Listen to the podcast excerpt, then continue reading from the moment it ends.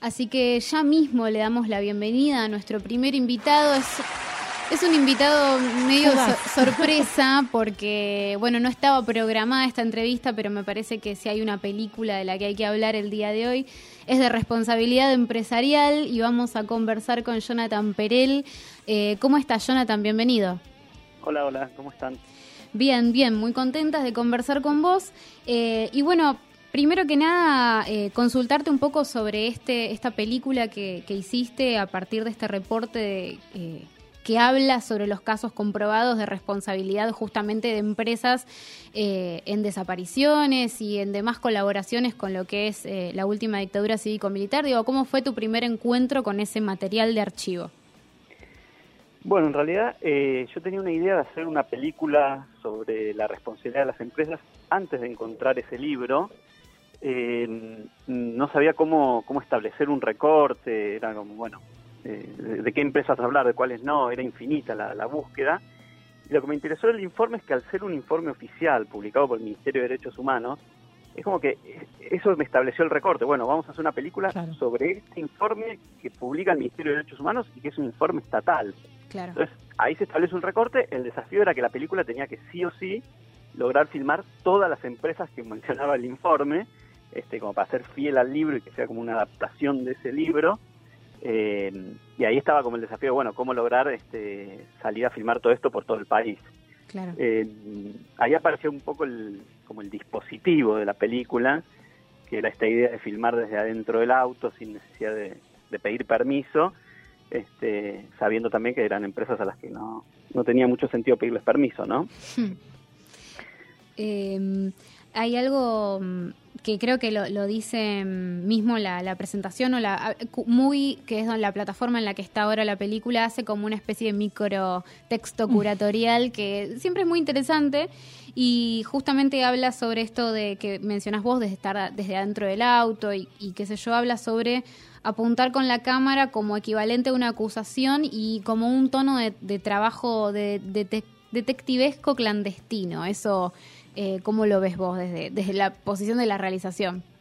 Sí, bueno, efectivamente eh, había algo detectivesco en el sentido de, cómo filmar a estas empresas este, sin pedirles permiso y sin que me echen, porque todas estas fábricas están llenas de seguridad, en cualquier momento podía venir alguien a, decirme que no podía filmar. Y yo estaba seguro que quería tener todas las que se eran mencionadas en el informe. Eh, pero en ese sentido lo que me parece interesante de la película es que la película no es que filma, digamos, ocultando la cámara dentro de un auto, pero que eso no se ve en la imagen. La imagen en sí de la película es muy clara frente a la audiencia, es como que muestra cómo fue producida, que es que se ve que la cámara está dentro de un auto, se ve el borde del, tablero del auto, la ventana, del manubrio. Sí. O sea que el, propio dispositivo de producción de cómo arrancarle una imagen a estas empresas, la película lo expone. Vos ves la película y entendés y es como el contrato con el espectador es muy claro este, eso es lo que me resulta interesante de, la forma de que esté hecha, de que no oculte su propio mecanismo de producción, ¿no? ¿Y te pasó en algún momento encontrarte con esa situación eh, de que te quieran echar de la zona en donde estabas filmando, que se den cuenta que estabas registrando imágenes y, tener que eh, dar explicaciones al respecto o no se dio? Sí, se dio un poco. A ver, yo esto de lo que decías de, de detectivesco, realmente lo hacía en el sentido que estudiaba los horarios, a qué hora era mejor, a qué hora lo podía hacer, este, desde dónde, como buscar la posición de donde podía filmar más tranquilo. Básicamente tenía que encontrar un lugar donde, estacionar mi auto, que no es sencillo. claro. Y las veces que me han echado era, usted no puede estar con su auto acá. Nunca llegaron a darse cuenta que estaba filmando, porque como la cámara estaba dentro del auto, eh, no, no, era un gran despliegue, estaba yo solo en mi autito sí se han acercado personal de seguridad a las fábricas a decir usted no puede estar estacionado acá y se arman discusiones, por ejemplo, algo que es muy de Tucumán, que es que los límites en Tucumán son difusos, dónde empieza el monte, dónde termina el monte. Entonces me dice, usted no puede estar acá, pero ¿cómo acá si yo estoy en una ruta pública? No, pero esto es parte del ingenio, pero si el ingenio ah, empieza allá, no, el ingenio empieza allá. Estas, estas mega empresas que tienen tanto control sobre la población, hmm difuminan los límites, ya no se sabe dónde termina la fábrica, dónde empieza el pueblo, qué es de los trabajadores, qué es de la empresa, porque los trabajadores viven en casas de la empresa y se generan todos estos límites este, difusos. Lo mismo pasa en Ledesma, bueno, pasa algo de eso también en, Loma Negra. Este, pero bueno, no, no pasó a mayores, digamos, más que, que me digan, usted no puede estar acá, y yo me iba y volvía al día siguiente y cumplía con la, toma, ¿no? bueno, sobre esto que, que comentás, pensaba también algo sobre lo que empezamos a hablar hace un rato, que es esto de las hipótesis de película, ¿no? Eh, y pensar, decir, bueno, también podía haber una decisión tuya de inclusive dejar estos momentos, registrar cuando alguien viniera a pedirte que te fueras, o al revés, ir a buscar que alguien te pidiera que te... Digo, distintas hipótesis posibles eh, para hacer la película, entrevistas y demás posibilidades para un documental. Y, quería saber, digamos, cómo habías llegado vos a, la austeridad con la que terminás eh, haciendo la película finalmente, que es esta cámara fija y la voz en off. Sí, Mira, esa hipótesis que, que, mencionás estuvo circulando y hasta hubo ejercicios de edición de esa hipótesis, donde se escuchaba alguna vez que venían a hablarme y me echaban y todo eso estaba grabado en el sonido. También había una hipótesis donde yo tenía muchas notas de audio que eran las indicaciones que me grababa a mí mismo para saber dónde posicionar el auto, a qué hora era el cambio de seguridad. Y hubo un armado de la película que era con todas esas notas de audio, que de hecho yo las tomaba sabiendo que podían ser parte de la película. Pero finalmente apareció esto de, la lectura del libro, que también eran notas de audio de WhatsApp, porque el libro está leído para mí mismo, para recordarlo cuando iba a los lugares, y esas notas de audio de cómo lo leí terminaron siendo la voz en off de la película.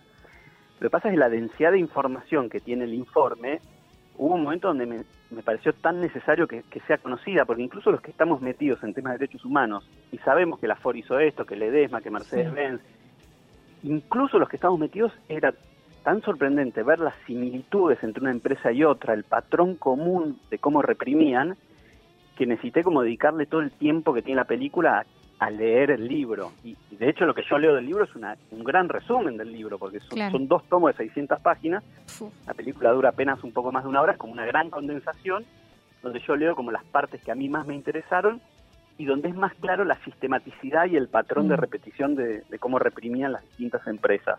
Mm nada, la información esa le ganó al, al, detrás de escena, digamos. Este, eh, pero bueno, hubo, existió esa otra hipótesis de película realmente. Claro. Te hago dos preguntas más que te había prometido una nota corta. Que, mm, una tiene que ver con el trabajo justamente de la voz en off. Vos estás comentando, si vos no conoces el libro y, quienes no conocíamos esto antes de ver la película, por ahí podías pensar que lo que hiciste fue el registro de todo, ¿no? Como, bueno, no sé cuánto más hay. Entonces, quería preguntarte sobre el trabajo del recorte y también sobre el color de la voz, digamos, sobre cómo fue tu práctica o, tu dirección propia para el, trabajo del color de la voz y que, que eso, digamos, funcione como funciona. No sé, me, me parece súper interesante. Dale. A ver, por un lado, eh, yo quería que sea una película así de minimalista como es, muy personal también, digamos, ponerle mi propia voz, que no sea una voz, no sé, hecha por un actor o por un narrador, sino que se, sienta que es mi voz, al mismo tiempo que se siente que estoy yo adentro del auto con la cámara y la cámara es en mano y tiene movimiento, digamos, esa presencia mía tomando el riesgo de capturar estas imágenes, quería que se sienta.